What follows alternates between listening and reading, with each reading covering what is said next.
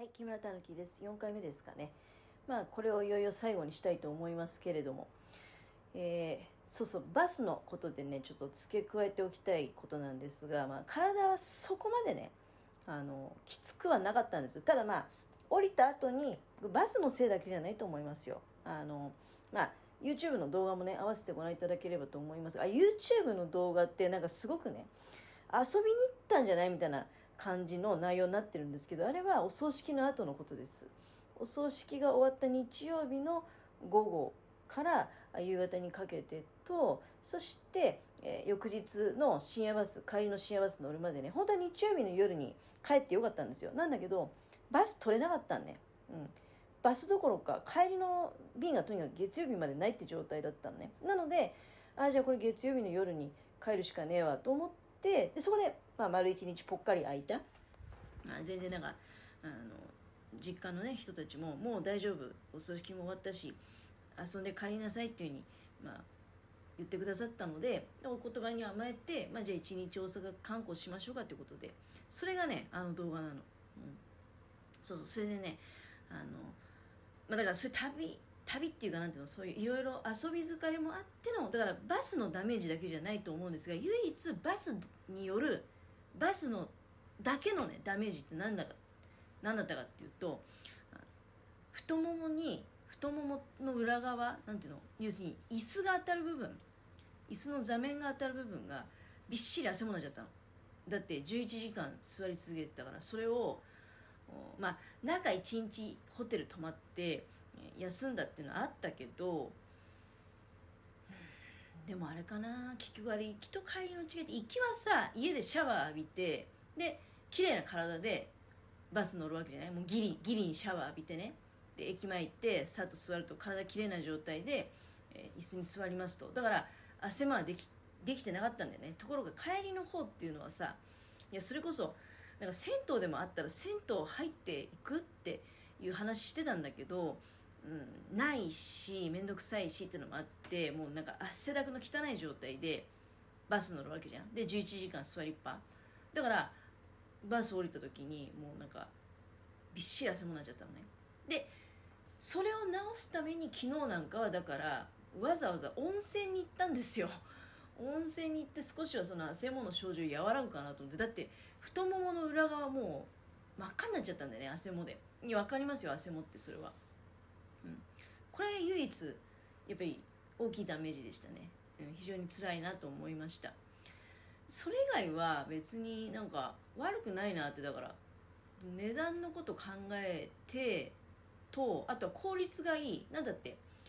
飛行機ってなんだかんだ言ってその搭乗手続きとかねで乗り遅れたらどうしようとか思っちゃうとついつい早めに飛行場に着いちゃってね。で飛行場でいらん金使ってねお土産買っちゃったりとか何遍もあれも食べとこうこれも食べとこうって飛行場の中でね、うん、決して安くはない食べ物を何度も口に運んで時間を潰すとそのほんのま飛行機に乗るまでの12時間の間にねまあ私気がちょっとせいちゃってるタイプなんで大体飛行場にはね2時間前ぐらいに入っちゃうんですよ。心配性だしね。でそれを考えるとあの深夜バスの場合はギリギリまで観光を楽しめるっていうのはある。で新潟大阪便のねそのウィラーはあの大阪の方の着地は梅田なんですよ、うん、大阪駅の近くなのでね。あだから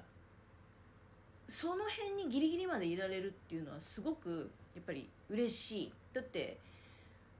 その帰りのバスに乗る前に阪神百貨店の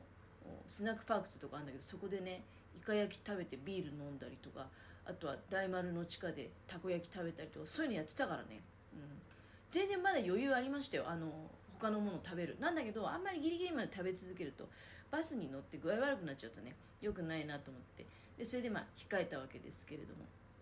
うん、全然ねいや朝もだからその朝一番にねあれ8時頃かな、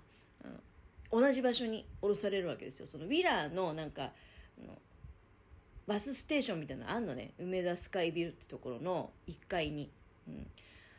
だからとっても楽だった。飛行機だとだって飛行場からの移動があんじゃん。あんなの。めんどくせえってなっちゃうわけじゃないですか、うん、全然深夜バスおすすめでございますよ。ただまあ汗もだけはねちょっとまあ特に夏場は気をつけた方がいいかなと思いましたけれども汗もが結構辛かったんでね。えー、そしてですねそうそうホテルの話もねしたいなと思いました。ホテルどういうホテルに泊まったのかっていうのは YouTube の動画でもちらっとねあの写真をお見せしてるんですがえっとねあれなんて読むのかな？ちょっとそこのホテルの所在地の住所漢字が難しくて読めないんですよ。十日野町っていうのかなあれ。ちょっとわかんないんですけどあのまあ大阪駅から徒歩15分ぐらいでで曽根崎辺りとかもね近いんですよ。うん。うんとか、うん、私まだそこまでねあの土地勘がないのでねでも梅田の地下街を抜けて行くこともできます。だからあの地上を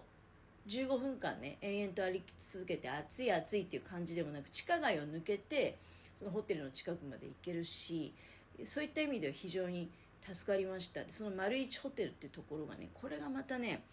なんか結構渋い感じのあのもう本当にそうだねなんかラブホテルとかね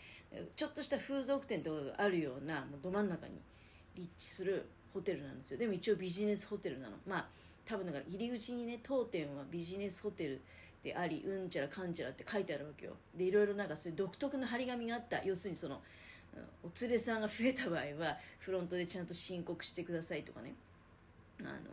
追加料金を頂戴しますっていうことだったりとか。あとは休憩でのご利用は可能ですとかね。なんかそういういかにもああそういう、うん、そういうことかでもただのビジネスホテルとはちょっとまあ言い難いのかなみたいな雰囲気もあったんですけど。でもね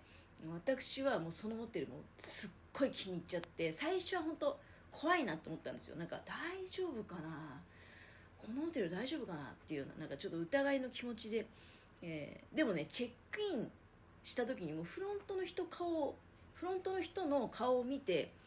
安心しました。なんかすごくいい人そうだったので。であとはねあのまあ、何しろ私も全体的に気に入っちゃいましたねそのホテルのことが丸一ホテルのことがあの周りの雑多な雰囲気もなんかもう向かい側にラブホテルがあったりね。でちょっと斜め前のところには無料なんて無料案内所っていうの？なんかほらそういうあるじゃない？お店紹介してくれるようなね？そのあの夜のお店をね紹介してくれるようなまあ主に、まあ、多分私が行くことはないと思うんですけど。そういう看板があったりとかね、うん。まあ、何しろそういう場所なのよ。であのでも私はそういう場所が別に好きってわけじゃないんだけどあの特にそこに嫌悪感を別に抱くタイプじゃないんで別にまああいいんじゃない？そういうところにあるんだねみたいな感じ。ただ最初はね知らないから怖いなとは思いましたよ。怖いなって思っちゃったんだけどでもチェックインしてみたら非常に思った以上に綺麗だしね。あの快適だし。であとねそこのホテルってすごく面白いシステムなんだけど食事とかは一切ついてないんですよ、まあ、朝食は頼むとつつくらしいんだけどねお金払えば。なんだけどあのホテルの1階部分に飲食店がいくつか入ってるんですよ。飲み屋さんとかねラーメン屋さんとか、うんまあ、ちょっとした食べ物屋さんがね。でそのうちの1軒のラーメン屋さんでラーメン1杯いただけるんですよ。ラーメンがついてくるんですよ。ホテルのその宿代の中入ってんのね。うん。でえー、珍しいと思ってそのラーメンを。でもホテルが作ったラーメンじゃなくてホテルの中にテナントで入ってるラーメン屋さんで食べられるラーメン。そういうとこって普通さその一元で行ったりとかってしないわけじゃない、うん、だからなんかすごくね新鮮でよかった。あの絶対自分だったらチョイスしないであろうラーメン屋さんにホテルでチケットくれるからね。だったら行くじゃないですか。で行って食べたらねとっても美味しくてね良かったです。まあ本当丸一ホテルはねあのぜひ進めたいですね。丸一ホテルで皆さんもね泊まられたらいいんじゃないかなと大阪にいらっしゃる時は。でいや私何が気に入ったかってさっきのバスにも通じるんだけど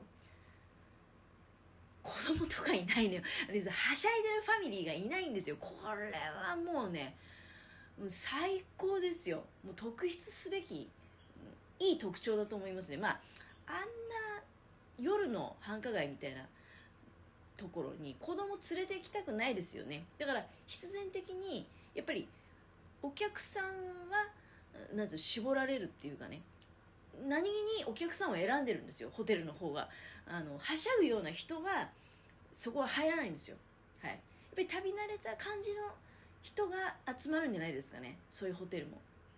いや私も最近でこそは旅行してないけど若い頃はもうバンバンねあの旅行してましたから旅慣れているかいないかで言えば慣れている方だと思うのでねあのむしろねはしゃいだ人がいっぱいいるようなホテルより全然いいんですよ。その前に大阪駅のなんかそれこそ駅の上のホテルだよ。結構ないい値段のホテルなんだけどあそこなんかもう本当になんかもうそれこそアジア系の外国人だらけで大変なことになりましたからね。コインランドリーとかももう全然なんか使い方知らないのにみんながなんかもう使ってるからなかなか開かなくてね。大変だったりね、うん、でも声の大きい人もいっぱいいるしいやなんかもうフロントもごちゃごちゃだしね、まあ、別にホテルの人は悪くないんですよ。高いホテルだからお部屋も快適ではあるし窓からの景色もまあそれなりにいいんだけどでもそういうの求めてないんでね。あの私なんかはまあ静かに眠れてでそのバイキングの朝食とはもいらないしね。うん。いや逆にでもラーメンはすごく嬉しかった。夜のラーメン。夕飯に食べていいラーメンね。翌日の昼とかもまあ食べてもいいらしいラーメンなんだけど要するに1泊につき1杯のラーメンを出してくれるんですよそのホテルが。あれは嬉しかったな。そしてまあ何しろはしゃいでる人が皆無。皆無。全くいないです。もっと静かだと思う。他に泊まってる人いいのかなってぐらい静かでしたもん。いやー丸一ホテルまた行きたいな深夜バス乗って。そう思いましたね。